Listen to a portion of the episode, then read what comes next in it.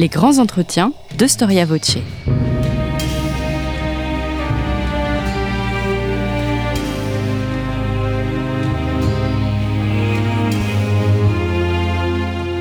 On retrouve Étienne Gros.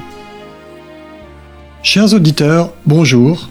Bienvenue sur Storia Voce, le podcast du magazine Histoire et Civilisation, consacré aujourd'hui au dernier feu de l'Empire napoléonien. Nous vous rappelons que vous pouvez vous abonner au magazine sur le site Histoire et Civilisation à partir d'un euro par mois. Charles Eloivial, bonjour. Bonjour.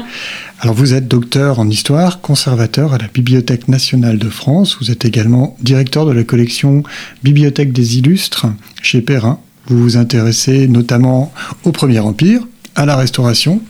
Nous avons d'ailleurs reçu pour la famille royale au Temple et pour votre biographie de l'impératrice Marie-Louise. Et nous vous recevons aujourd'hui pour votre dernier ouvrage, Sauver l'Empire, 1813, la fin de l'Europe napoléonienne, aux éditions Perrin. Alors, début 1813, l'Empire sort tout juste du désastre de la campagne de Russie et la France est exsangue, usée par des années de guerre. Napoléon tente de reprendre la main sur les événements et de sauver son empire. Il domine encore largement le continent, avec notamment l'Italie, la Hollande, l'Allemagne, via la Confédération du Rhin. Et il fait face à des alliés aux intérêts divergents, dont le seul réel but commun est de la battre. Quel fut l'enchaînement des événements de cette année charnière et méconnue, faite d'affrontements titanesques et d'innombrables pourparlers qui mènent finalement à la fin de l'Empire napoléonien? Alors, Charles Éloi Vial, pour commencer, on a beaucoup écrit sur Napoléon et l'Empire. Qu'est-ce qui vous a amené à écrire euh, sur cette année en particulier? euh, eh bien, on pourrait dire que ce livre euh, est un peu la fin d'une trilogie. J'avais écrit un, premier ouvrage sur l'année 1811, qui est paru en 2019, où je revenais un petit peu sur les prémices de cette guerre de Russie, avec euh, cette fameuse dispute entre Napoléon et l'ambassadeur de Russie, Kourakine, lors de la fête de l'anniversaire de l'empereur aux Tuileries, le 15 août 1811, donc on voyait les préparatifs de la campagne, puis les, origines de, cette guerre euh, titanesque.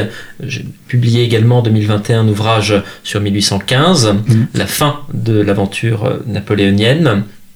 Et là, avec 1813, euh, donc je reviens sur une autre année euh, de ces années un petit peu méconnues euh, finalement de, l'Empire. On s'intéresse beaucoup à 1812, on s'intéresse beaucoup à 1814. Mm. en général, 1811, 1813, 1815, mis à part Waterloo bien sûr, sont un peu les parents pauvres. ce ne sont pas les années qu'on étudie le plus, ce ne sont pas celles qui ont le plus frapper euh, les contemporains et euh, justement l'intérêt euh, de s'intéresser sur ces, années méconnues mais en même temps charnières, c'est de pouvoir exhumer des témoignages et des sources que l'on a un petit peu oubliées.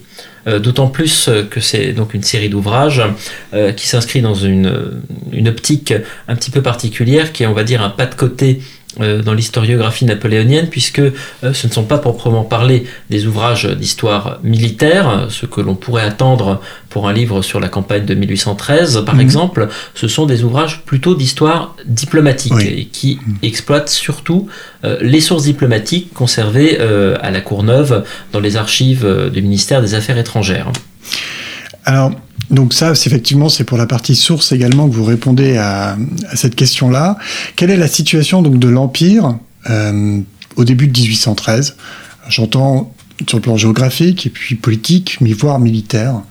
Euh, pour remettre un peu de contexte.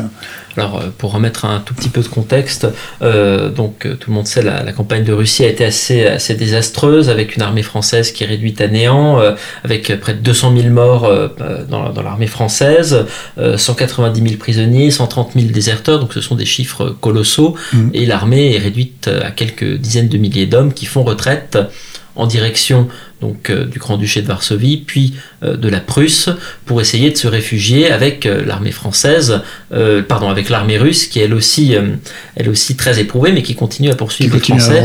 Donc mm. c'est un peu une course poursuite dans le froid, très éprouvante pour les, pour les deux camps, et qui se fait en l'absence de Napoléon, puisque Napoléon est rentré à Paris euh, au mois de décembre. Il a laissé le commandement de l'armée à Murat et ensuite Murat le laisse à Eugène.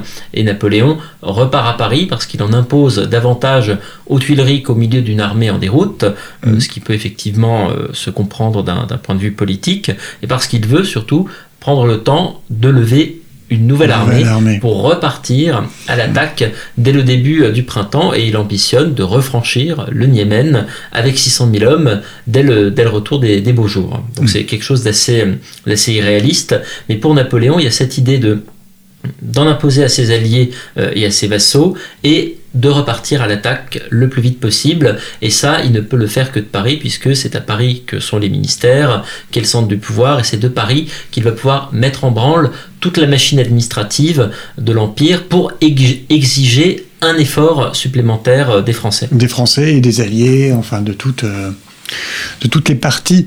Alors, justement, quelle est l'importance euh, du budget euh, de l'armée dans cette machine de l'Empire français? Euh, L'armée, c'est d'abord beaucoup d'argent.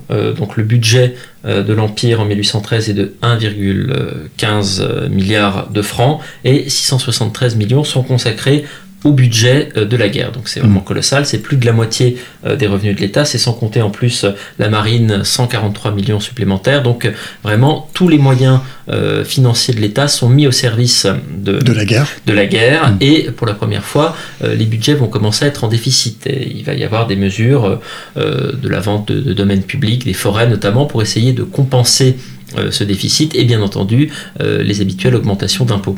Mm. Alors, comment il s'y prend justement pour euh, essayer de reconstituer ses troupes euh, en cette année 1813 et quelles sont les réactions aussi? Alors, euh, de, manière très, très classique, il va y avoir des levées exceptionnelles de conscrits. Il va y en avoir cinq tout au long de l'année qui, théoriquement, euh, doivent appeler euh, plus d'un million d'hommes euh, sous les drapeaux.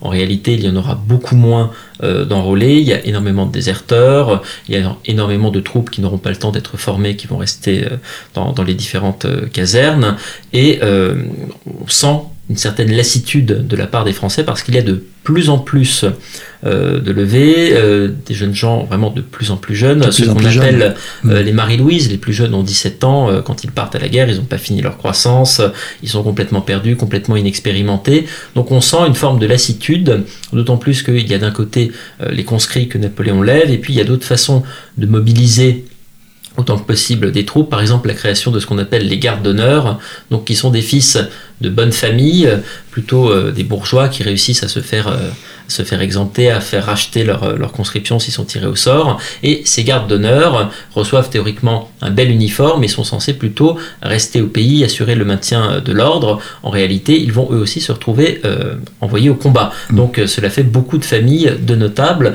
qui sont absolument furieuses, qui sont touchées parce que mm. leur, leur fils, leur mm. fils est envoyé à la guerre. Et c'est d'autant plus perceptible que dans, on va dire, dans ce qu'on appelle le Grand Empire, donc cette France qui fait encore à peu près 130 départements, il y a quand même des marges euh, qui sont rattachées de très fraîche date à la France et qui n'ont aucun affect, qui n'ont aucune envie de se battre pour l'empereur, euh, qui ne voient pas du tout l'intérêt de, de, fournir des jeunes gens pour ces guerres. Ça va être le cas notamment en Hollande, c'est extrêmement perceptible. C'est vraiment l'endroit où la police française a le plus à faire, où les autorités françaises sont vraiment confrontées à une résistance de plus en plus forte. Mm. C'est également le cas euh, de plus en plus en Belgique. Ça va être le cas également en Italie, notamment dans la région du Nord et un petit peu également en Italie du Nord. Donc il y a une sorte de lassitude qui s'installe, qui s'installe notamment euh, aux marges de l'Empire, mais également au cœur de l'Empire, c'est-à-dire dans, euh, dans la France actuelle. Hmm. Alors voilà la situation à l'intérieur de l'Empire. Parlons un peu de, l'Autriche. Euh, vous dites en mars-avril à peu près, on est en mars-avril 1813, qu'elle met en scène son pacifisme. Alors, qu'est-ce que vous entendez par là? Alors euh, déjà, comme je le disais, donc c'est un livre qui est plutôt un livre d'histoire euh, diplomatique, hmm. donc qui essaie de démêler un petit peu les attitudes euh, des agents diplomatiques français à l'étranger et des agents diplomatiques euh, étrangers en France, qui est souvent une attitude extrêmement louvoyante, puisque mmh. particulièrement l'Autriche, mais également la Prusse, vont très bien sentir que Napoléon euh, n'est plus aussi puissant qu'avant, que sa puissance militaire est très nettement ébranlée, et vont chercher à secouer le joug. Alors, d'une part, pour la Prusse, ça va être de manière euh, très nette euh, une défection euh, que l'on va retrouver à partir de, enfin, le 27 février avec la signature d'un traité avec, avec la Russie. Donc une coalition russo-prussienne se forme. Et de l'autre côté, l'Autriche va chercher non pas à s'allier directement euh, aux ennemis de la France, mais va chercher à retrouver son indépendance, puisque l'Autriche, depuis 1809, est liée euh, par des traités euh, assez léonins à l'Empire, doit fournir un contingent, un contingent donc pour, la, pour la campagne de Russie, mmh. et ce que la Russie va commencer à faire, c'est euh, ce que l'Autriche pardon va commencer à faire, c'est euh, signer un armistice séparé avec les Russes pour préserver les troupes qu'elle avait engagées euh, et qui étaient restées assez en arrière quand même pendant la campagne de Russie. C'est un corps auxiliaire, donc ces troupes commandées par le prince Schwarzenberg font retraite et retournent euh, en direction de, la Hongrie et retournent un petit peu dans leur, dans leur cantonnement. Donc mm. euh, comme ça, l'Autriche sauve une bonne partie euh, de son armée et dès ce moment, elle aspire à retrouver une forme de liberté diplomatique et Metternich va très vite parler vraiment de neutralité. Et l'idée pour Metternich, donc, qui est le ministre de, de l'empereur François d'Autriche, c'est de retrouver une indépendance de négociation et de se poser en médiateur entre la Russie euh, et la Prusse d'un côté et la France de l'autre. Et cette idée d'être euh, un médiateur, ça doit permettre d'amener à des négociations. L'ouverture, c'est ce que voudrait Metternich d'un congrès international, durant lequel on pourrait mettre à plat euh, les divergences et réussir à trouver une sorte d'arrangement avec Napoléon qui permettrait de ramener la paix sur le continent. Mm. seulement, c'est un arrangement qui sous-entend pour Napoléon d'abandonner une partie de ses conquêtes. Et très mm. vite, ce qui va être en jeu, euh, c'est que l'on va demander à Napoléon, euh, ça va être le cas des quelques diplomates autrichiens qui euh, voyagent en France au printemps 1813, ça va être le cas des discussions que l'on retrouve autour du tsar Alexandre ou du roi Frédéric Guillaume III de, Prusse. L'idée c'est de convaincre Napoléon d'abandonner son protectorat sur, sur l'Allemagne, donc la Confédération du Rhin, mmh. de rendre leur liberté petits souverains euh, allemands, qui sont quand même 39 euh, sous, la, sous la tutelle de, la, France. De, l'Empire, oui. Voilà. Mm. Euh, abandonner également la Hollande, donc, qui menace directement l'Angleterre. Abandonner, on parle très vite également d'abandonner l'Espagne pour la rendre au Bourbon d'Espagne. Abandonner les provinces illyriennes pour les restituer à l'Autriche, abandonner également euh, Naples pour le rendre au Bourbon de Naples, abandonner Rome pour le rendre au pape.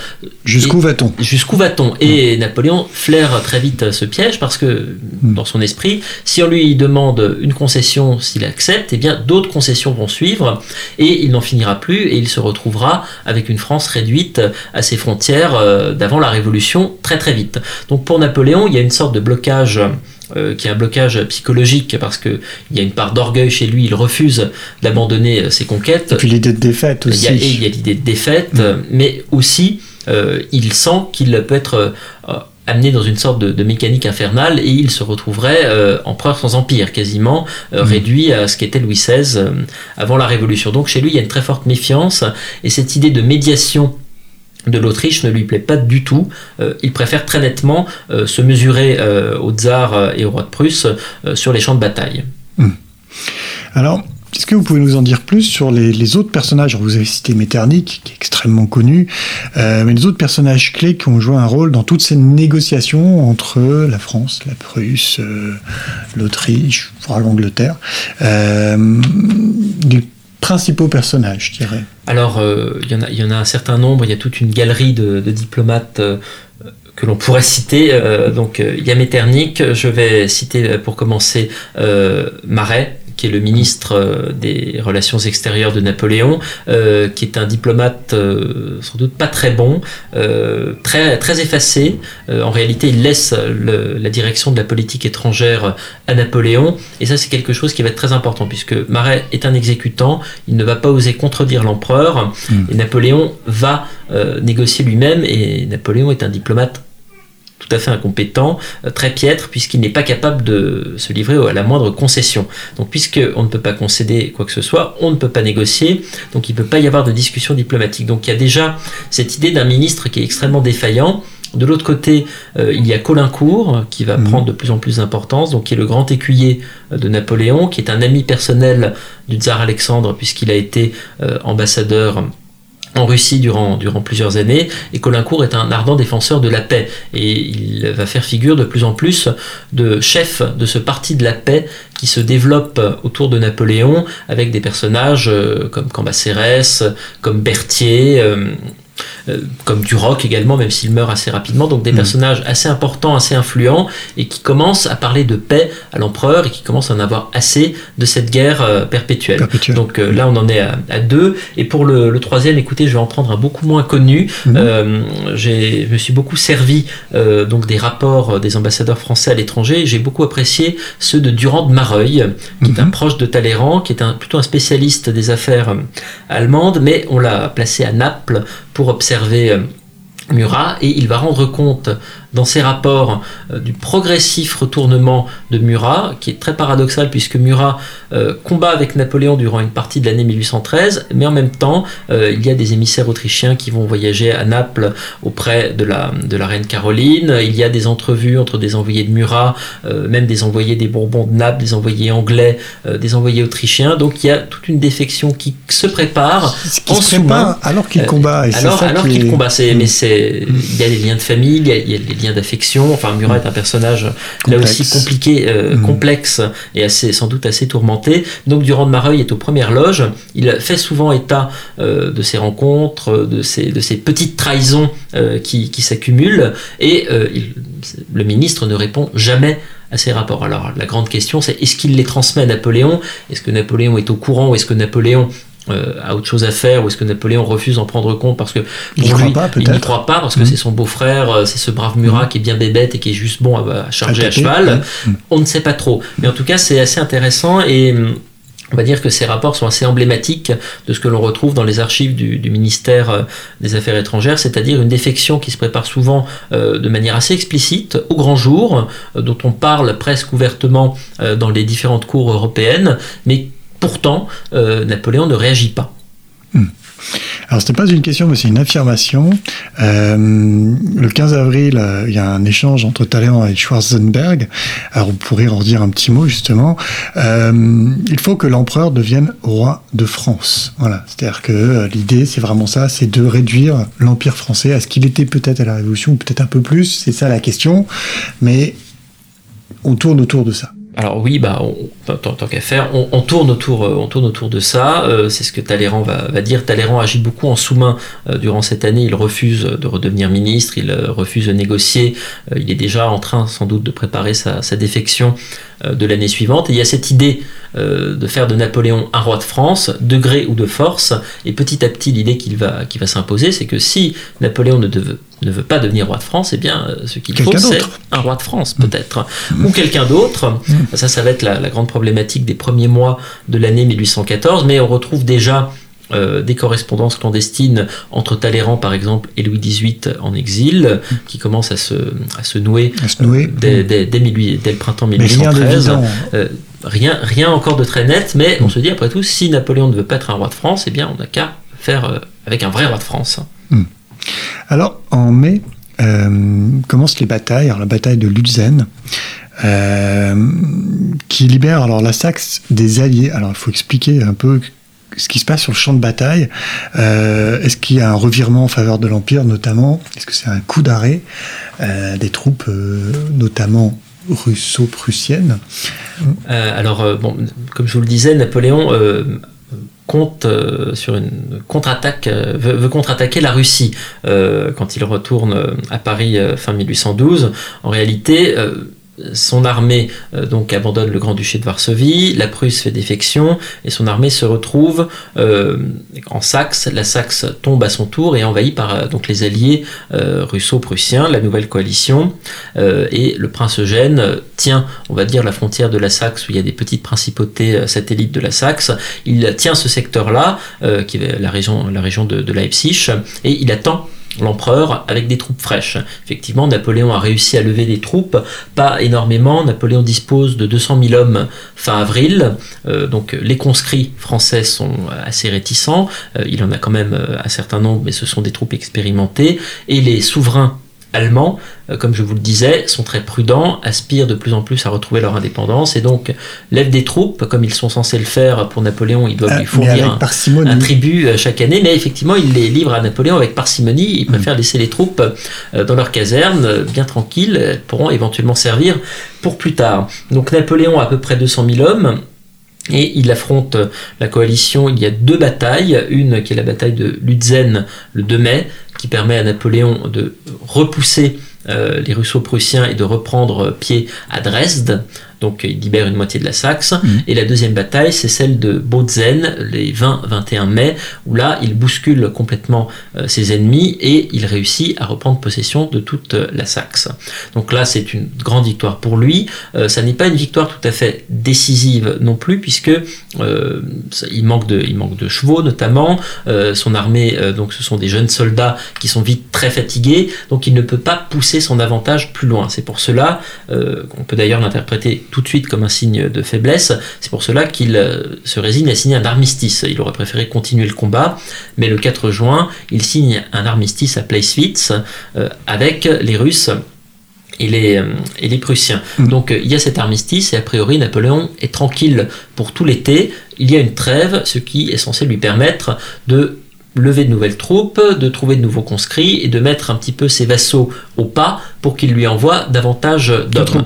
Donc c'est un petit peu l'idée. Donc Napoléon a presque rétabli ses affaires, on va dire, à la fin du mois de mai 1813, mais quand même ses troupes sont assez, assez fatiguées, mal équipées, euh, il manque de chevaux, euh, on sent qu'il y a une certaine lassitude des Français et même ces deux victoires dont on exagère euh, beaucoup l'importance euh, avec le, biais de la propagande qui mm. fait vraiment caisse de résonance. De communication. Voilà, c'est une grosse opération de communication. On y croit en France, on est très content pour l'empereur, mais on aspire par-dessus tout à la paix. Et mm. on le voit bien dans les rapports de police.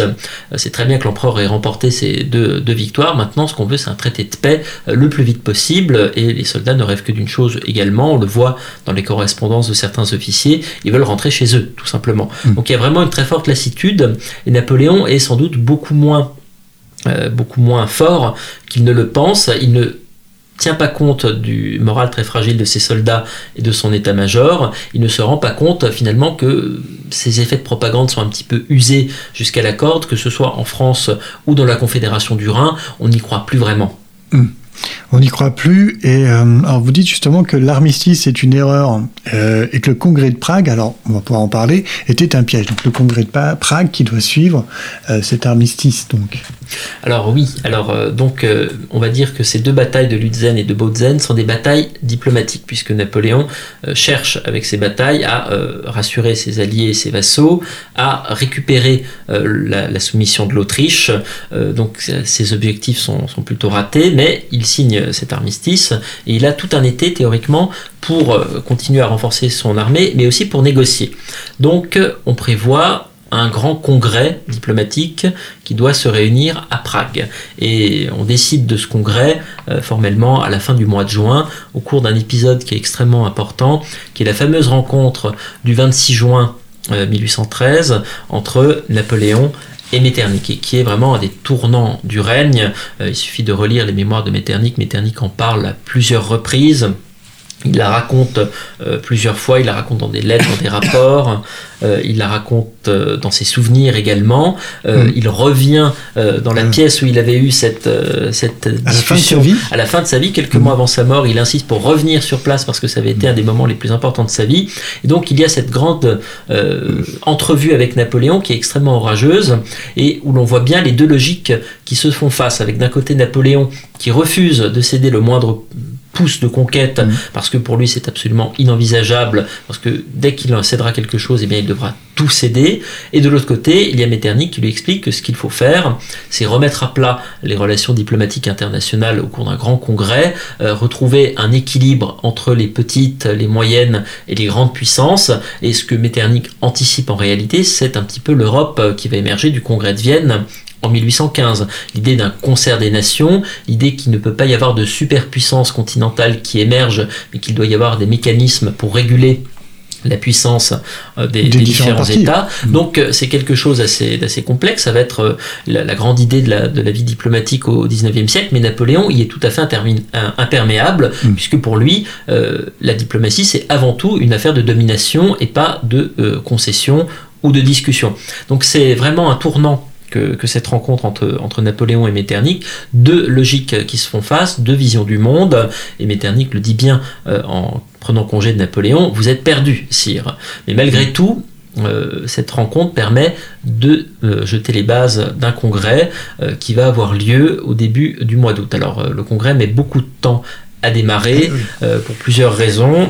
Il y a un peu de mauvaise volonté dans les des deux parties. Il y a un peu, voilà, il y a de la mauvaise euh, volonté du côté des Russes et des Prussiens qui n'ont pas vraiment envie de négocier, mhm. euh, du côté de l'Autriche, donc qui est théoriquement neutre, impartial, euh, qui est le, négociateur en, chef, mais qui n'a pas vraiment envie de s'y mettre non plus, et du mhm. côté de Napoléon, Napoléon traîne encore plus les pieds. donc il y a vraiment une sorte d'incertitude. Ce congrès se fait longtemps attendre, euh, mais Napoléon comprend euh, là aussi que c'est plutôt peut-être dans son intérêt de continuer à négocier, puisqu'il vient d'apprendre la chute de l'Espagne. Voilà, voilà fin, fin, juin, son frère Joseph donc euh, perd l'Espagne avec la, bataille de, de Vitoria. Donc les Anglais arrivent à la frontière euh, des Pyrénées, donc sa situation est encore plus mauvaise qu'elle ne l'était euh, auparavant. Euh, les Alliés se demandent même pourquoi ils se sont laissés entraîner dans cette négociation, alors que là, la puissance de Napoléon est vraiment, vraiment bousculée, avec les Anglais qui sont à la frontière des Pyrénées. Mais le Congrès, malgré tout, avance, tout le monde tient parole, et même avec un peu de mauvaise volonté, le congrès finit par avoir lieu, tant bien que mal, durant le mois d'août et c'est un congrès extrêmement paradoxal puisque Napoléon défend à ses négociateurs de négocier. Il ne, c'est compliqué. C'est très compliqué. Il n'y a aucune condition de négociation puisqu'il ne veut rien céder. De l'autre côté, les adversaires ne veulent rien céder non plus. Les diplomates français euh, sont quand même assez, assez désemparés. Metternich euh, il a beau faire, il sert quand même l'empereur d'Autriche, qui est euh, le beau-père de Napoléon, euh, donc il est quand même un petit peu embêté, il sait que la guerre ça coûte cher, ça coûte cher en argent, ça coûte cher en vie humaine, que malgré tout une paix, même à l'arraché, serait sans doute préférable, donc Metternich a beau préparer en sous-main sa défection depuis des mois et euh, renforcer l'armée autrichienne, bah, de l'autre côté, il, espère malgré tout qu'il y ait une paix, et la paix n'a pas lieu, puisque Napoléon, Napoléon, envoie le premier signe d'une possible concession après l'expiration de l'armistice, quelques heures hmm. après, et il le fait sans doute exprès. Donc, euh, donc c'est vraiment un grand gâchis que ce, que ce, que ce congrès qui n'a pas vraiment eu lieu, qui est un peu un congrès de l'absurde, euh, et en définitive, au 10 août, l'armistice expire et les hostilités doivent reprendre, rapidement. Dès, le, voilà, dès, le, dès le 15 août. Hmm. Alors, vous êtes à l'écoute de Storia Voce. Je reçois Charles Éloi Vial. Nous vous rappelons que ce podcast vous est offert par notre rédaction avec le soutien de l'association Storia Voce. Vous pouvez toujours soutenir notre association. Faites un don en cliquant sur le lien en haut de la page d'accueil de notre site storiavoce.com. Alors, vous évoquez euh, dans votre ouvrage euh, l'Empire comme une monstruosité, une monstrueuse incongruité révolutionnaire. Alors c'est une référence, qu'est-ce que cela signifie? Alors c'est une référence en réalité à, à Louis Madelin qui est un des grands historiens euh, de l'Empire du, début du XXe siècle, et qui, euh, alors je vous le cite de mémoire, qui décrit l'Empire comme euh, les tentacules enveloppantes d'un monstre. Mm. Donc un empire qui s'étend petit à petit à toute l'Europe et qui amalgame, sans prendre le temps de vraiment les assimiler, des territoires qui ont une histoire, une culture absolument différente. Et en définitive, cela donne un empire assez incongru, avec beaucoup de populations qui n'ont aucun attachement à la France, aucun attachement vraiment à l'empereur, à l'empire, euh, qui ne comprennent pas vraiment les mœurs administratives, euh, euh, juridiques qu'on veut leur, qu'on veut leur imposer, qui ne comprennent pas la politique de l'empereur, typiquement le blocus continental qui les, qui les met sur la paille. exactement. donc il y a cette idée d'un empire qui ne, rime à rien, hmm. en quelque sorte. Et c'est quelque chose que l'on va beaucoup retrouver en 1813, puisqu'effectivement tous les pays de la, de la Confédération du Rhin, donc ces petits États croupions euh, de la France, qui sont très théoriquement indépendants, mais qui font partie de ce qu'on appelle donc le Grand Empire, ambitionnent très tôt de retrouver une politique indépendante parce qu'ils n'en peuvent plus de l'empereur, ils n'en peuvent plus de sa politique, ils n'en peuvent plus du blocus continental. De cette incongruité de cette incongruité. Donc il y a mm. une sorte de ras-le-bol général que l'on voit notamment dans les, dans les rapports diplomatiques euh, du temps, de exprimé de manière très nette par différents ambassadeurs. Ça va être le cas euh, en Bavière, ça va être le cas en Württemberg euh, notamment, ça va être le cas dans, dans beaucoup de régions de l'Allemagne, un petit peu également en Belgique, en Hollande, comme, comme je le disais. Donc il y a une sorte de, de ras-le-bol parce que tout le monde est dans le même bateau, mais personne n'a envie d'y être en réalité. Mm. Alors, on n'a pas parlé d'un acteur jusqu'ici. Euh, quel est le rôle de l'Angleterre dans tout ça? Alors, euh, le rôle de l'Angleterre, comme d'habitude, va être plutôt un rôle euh, en sous-main. Euh, L'Angleterre va surtout financer le conflit et l'Angleterre va avoir des représentants très tôt auprès du tsar, auprès du roi de Prusse, auprès de l'Autriche, donc des représentants auprès de Murat, auprès de Murat également, effectivement, mais pour pour d'autres raisons, mm. mais très clairement donc auprès de, du tsar, du roi de Prusse et de l'Autriche. L'idée c'est que les représentants sont là pour financé. Donc mm. il va y avoir plusieurs accords qui vont être, euh, qui vont être signés, qui vont permettre à l'Angleterre d'envoyer de l'argent pour financer l'effort de guerre euh, des Alliés. Et donc euh, l'Angleterre joue surtout ce rôle-là et ne va jouer un rôle diplomatique qu'à la toute fin de l'année 1813, quand petit à petit, les Anglais vont commencer euh, à prendre pied sur le continent, à envoyer des émissaires vraiment influents euh, comme Castlereagh par exemple, et par euh, commencer à dire qu'ils aimeraient bien récupérer le Hanovre, mm. ce qui est leur, leur grande idée également. le roi, le roi d'Angleterre également, était également électeur de mm. Hanovre. Mm. Le Hanovre a été ingéré par le royaume de Westphalie de, Jérôme Bonaparte et l'Angleterre aimerait bien le, le récupérer. Donc il y a cette idée là aussi des Anglais qui sont là pour commencer à un petit peu influencé sur ce que va être le continent après, la chute de Napoléon. Mmh, et ce que les Anglais veulent, c'est bien entendu un territoire où il n'y a pas de superpuissance écrasante, mais un territoire plutôt divisé, morcelé entre différents euh, États qui lui permettent de commercer plus facilement. Mmh. Après l'armistice, donc les combats reprennent rapidement. Euh, une première victoire de Napoléon à Dresde a lieu. Est-ce qu'elle change la donne pour lui? Alors en réalité, le, temps a couru assez différemment pour les, pour les belligérants, puisque d'un côté, Napoléon n'a pas vraiment réussi à renforcer son armée, euh, il peut aligner à peu près 250 000 hommes, hmm. et de l'autre, les Alliés, avec l'apport euh, de l'armée autrichienne, ont 540 000 soldats à lui opposer. et euh, Napoléon va essayer de défendre la Saxe, qui est le grand objectif militaire de, l'année, euh, mais il va être très vite euh, attaqué de partout. Mm. Donc il voulait, il espérait attaquer du côté de Prague, il espérait reprendre Berlin en détachant une partie de son armée. En réalité, il se retrouve très vite contraint de défendre la capitale du royaume de Saxe, donc Dresde. Et là, à Dresde, il va remporter une dernière grande victoire euh, qui va être assez satisfaisante pour lui puisqu'il va réussir euh, d'ailleurs euh, à abattre d'un coup de boulet de canon le général Moreau qui était son grand adversaire sous le, sous le consulat, son ancien rival. Ça fait toujours plaisir. Ça fait toujours plaisir. Il avait été mm. ramené de son exil aux États-Unis par le tsar à prix d'or mm. pour conseiller les Alliés sur le plan militaire et il se fait tuer quasiment tout de suite. Donc il y a une une dernière grande victoire pour Napoléon, mais elle est compensée par une série de défaites de ces différents euh, maréchaux, hmm. puisque euh, l'état-major allié a fini par comprendre qu'il est beaucoup plus prudent de ne pas affronter Napoléon directement sur le terrain, parce qu'il est quand même très fort, et qu'il est beaucoup plus facile de combattre ces maréchaux. C'est un conseil qui a pu lui être donné à la fois par Bernadotte, à la fois par euh, le général Jomini, qui est un général français, enfin Suisse plus exactement, mais au service de la France et qui a fait défection hmm. euh, alors qu'il était extrêmement brillant. C'est celui qu'on surnomme le devin de Napoléon. Il comprenait très bien euh, les stratégies. de, ses mouvements. Il anticipait très bien hmm. les mouvements de l'empereur et il donne notamment ce conseil-là éviter d'affronter directement l'empereur sur le terrain, affronter plutôt les maréchaux. Donc la campagne des maréchaux euh, est vraiment un échec. Euh, la victoire de Dresde, du coup, est une victoire qui ne sert pas à grand-chose. Et le mois de septembre va se dérouler en manœuvre absolument inutile d'un bout à l'autre de la Saxe, qui est complètement exsangue, qui ne peut plus fournir de vivres aux soldats français. la logistique ne suit plus du tout, l'intendance ne suit plus, et Napoléon est de plus en plus furieux, de plus en plus fébrile il ne comprend pas pourquoi les adversaires refusent de l'affronter en personne, il essaye de rouvrir les négociations avec l'empereur d'Autriche, ça ne marche pas, hmm. donc Napoléon est un petit peu désemparé à ce moment-là. Alors, c'est à ce moment que commence aussi toute une série de défections dans, l'Empire, on pourrait dire. Alors, on peut peut-être parler un peu de, l'Allemagne en particulier. Oui, alors euh, paradoxalement, donc cette euh, victoire de Dresde montre aussi la, faiblesse de Napoléon, puisqu'il faut qu'il soit là euh, pour réussir à vraiment influer, sur le, sort des armes.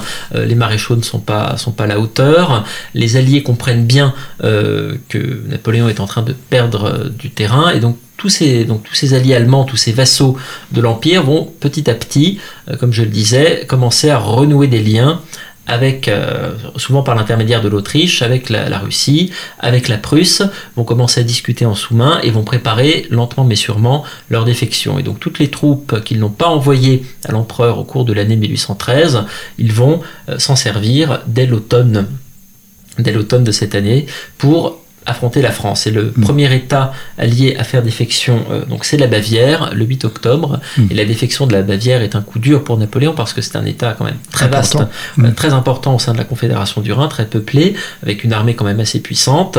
Donc la Bavière fait défection au moment où Napoléon se décide à abandonner la Saxe, et mm. à euh, faire retraite petit à petit en direction de Leipzig et de la Erfurt et potentiellement de là vers le Rhin. Donc, Napoléon commence à abandonner l'Allemagne et au même moment, ses alliés allemands lui tournent le dos et on va dire le poignardent dans le dos. Le poignard dans le dos, certains changent même de camp en pleine bataille. Euh, ça arrive. Voilà, ça, c'est le, grand moment de, la, de la bataille de, de Leipzig. Donc Napoléon est forcé durant cette bataille, il est un petit peu acculé contre la, la vie de Leipzig, il se retrouve, il a encore 200 000 soldats à peu près, un peu moins.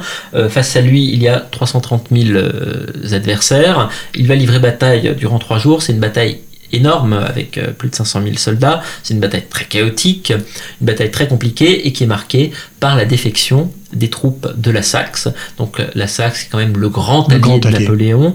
les troupes font défection et les soldats saxons retournent leurs canons en plein milieu de la bataille pour tirer sur les Français. Les, euh, la cavalerie saxonne fait demi-tour pour charger les Français alors qu'ils chargeaient les Russes quelques instants plus tôt. Donc c'est vraiment un moment majeur. Euh, ça, cristallise un petit peu cet échec de Napoléon sur le plan militaire comme sur le plan diplomatique. Euh, ses, alliés lui tournent le dos, alors qu'il est en train d'essayer de se battre pour garder sa mainmise sur l'Allemagne. On arrive sur le Rhin. Euh, il y a une retraite française qui est très difficile. Est-ce qu'il y a une dernière chance de paix à ce moment-là? Alors, euh, l'armée française est réduite à peu près à 70 000 hommes hmm. euh, qui vont faire retraite vers Mayence et retraverser le Rhin. Et on voit très bien la chronologie des défections. Tous les États allemands tournent le dos à Napoléon et donc Napoléon traverse des pays qui ne sont techniquement plus des, alliés, hmm. qui sont devenus des adversaires. Donc il les met au pillage plutôt sans vergogne il repasse le Rhin, donc là il se retrouve à nouveau sur la rive, sur la rive gauche du Rhin dans une terre qui est française, impériale, donc euh, il connaît un moment de répit, mais euh, l'Allemagne est perdue définitivement pour lui. Euh, il va y avoir à nouveau euh, des, négociations qui vont avoir lieu de manière très timide au début de l'hiver 1813. Euh, c'est assez intéressant puisque ces négociations, j'en ai retrouvé la trace notamment lors d'un voyage au Canada, puisque je me suis beaucoup servi d'archives que j'ai découvert un peu par hasard dans la bibliothèque d'une université à Montréal, où se trouve je ne sais pas trop pourquoi, une partie des papiers de Colincourt. Mmh. Et il y a là. C'est surprenant. C'est assez surprenant. Et il y a là, notamment en original, toutes les lettres adressées par Metternich à Colincourt, qui est devenu à ce moment euh, le, nouvel, le nouveau ministre de, Napoléon, euh, donc qui est toujours le chef du parti de la paix, qui espère convaincre Napoléon de relancer les négociations. Euh, et donc il y a ce qu'on appelle notamment les, fameuses propositions de Francfort, puisque c'est là que se trouvent les, souverains alliés, qui vont être portés par un messager qui est un prisonnier français que l'on relâche. Et les propositions donc sont là aussi pour Napoléon d'abandonner toutes ces conquêtes qu'il espère toujours reconquérir. Donc il y a toujours, il y a toujours ce, refus. ce refus de Napoléon cette idée que les partisans de la paix se heurtent constamment à un mur et Napoléon euh, s'enferme de plus en plus dans une sorte de refus, dans une posture euh, qui est de plus en plus réaliste, euh, qui est de plus en plus en décalage avec sa situation véritable, qui est de vouloir repartir à l'attaque, retraverser le Rhin, reprendre Berlin, reprendre Vienne, repartir jusqu'à Moscou s'il le faut. Donc il est de moins en moins en phase avec mmh. la réalité. Oui, donc vous dites d'ailleurs que Napoléon était le pire ennemi de Bonaparte. Euh, c'est euh, dans la conclusion. Euh, est-ce que son aveugle, est-ce son aveuglement qui entraîne sa chute ou est-ce que de toutes les façons c'était joué pour lui? Alors, euh, on ne saura jamais vraiment. Il faut, on peut pas vraiment faire de l'histoire, de l'histoire fiction. Hmm. On ne sait pas ce qui se serait passé si Napoléon avait vraiment accepté de négocier euh, au printemps ou même à l'été ou même, ou même au début de l'hiver 1813. On ne sait pas vraiment. ce qui est sûr, c'est qu'il a constamment refusé de négocier, qu'il s'est enfermé dans une posture de souverain complètement inaccessible, fermé aux propositions, magnifique, sublime. et de l'autre côté, ses adversaires étaient de plus en plus pragmatiques. Ils mm. imitaient ce que Bonaparte avait fait durant ses premières campagnes en Italie notamment. Donc une guerre rapide, une guerre de mouvement, vivre sur le pays, ne pas hésiter à piller, de pousser l'adversaire dans ses retranchements. donc au contraire, lui, Napoléon, se prend de plus en plus pour un souverain euh, et il refuse, il refuse de s'abaisser à ce, genre d'attitude. Donc en définitive, c'est vrai que Napoléon est devenu le pire ennemi de Bonaparte euh, parce que justement, Bonaparte a tellement changé qu'il a fini par devenir Napoléon. Et Napoléon n'est plus du tout le grand conquérant qu'il était quand il était jeune. C'est quelqu'un de beaucoup, beaucoup plus imbu de sa personne, quelqu'un qui est sourd à toute critique, qui est dans l'impossibilité même de négocier. Presque inaccessible à ses, à ses, à ses amis, à ses fidèles. Exactement, et ses mm. fidèles sont de plus en plus, malgré eux, complètement désappointés. Ils ne comprennent mm. pas. Euh, l'empereur les emmène lui-même euh, vers sa chute. Et le pire, c'est qu'il le fait parfois consciemment. On le voit dans certaines de ses conversations de 1813. Il le dit lui-même, euh, son empire est fini, euh, son œuvre, euh, son œuvre a raté, il n'aura rien laissé à son fils. Donc il y a ce côté aussi presque, on va pas dire suicidaire, mais presque mm. ce côté un petit peu tragique d'un empereur qui sait qu'il marche à la ruine parce que il, il, il ne lâchera pas, il, a, il a son honneur, il a son orgueil, il est suffisamment génial pour comprendre qu'il est en train d'amener son empire à sa perte, mais il continue parce qu'il a une telle confiance en son génie qu'il est persuadé qu'à un moment ou un autre, il va réussir à renverser la donne. Parce que mm. Napoléon, c'est aussi un joueur, ça on ne le rappelle pas jamais assez. Mm. Eh bien, merci beaucoup. Charles Éloi Vial, d'avoir répondu à nos questions. Je rappelle que vous êtes docteur en histoire, conservateur à la Bibliothèque nationale, également directeur de collection de la collection Bibliothèque des illustres chez Perrin. Nous vous recevions aujourd'hui pour votre ouvrage passionnant Sauver l'Empire 1813, la fin de l'Europe napoléonienne aux éditions Il me reste à vous remercier, chers auditeurs, pour votre fidélité et à bientôt pour un nouveau numéro de nos grands entretiens. Je vous souhaite une excellente semaine.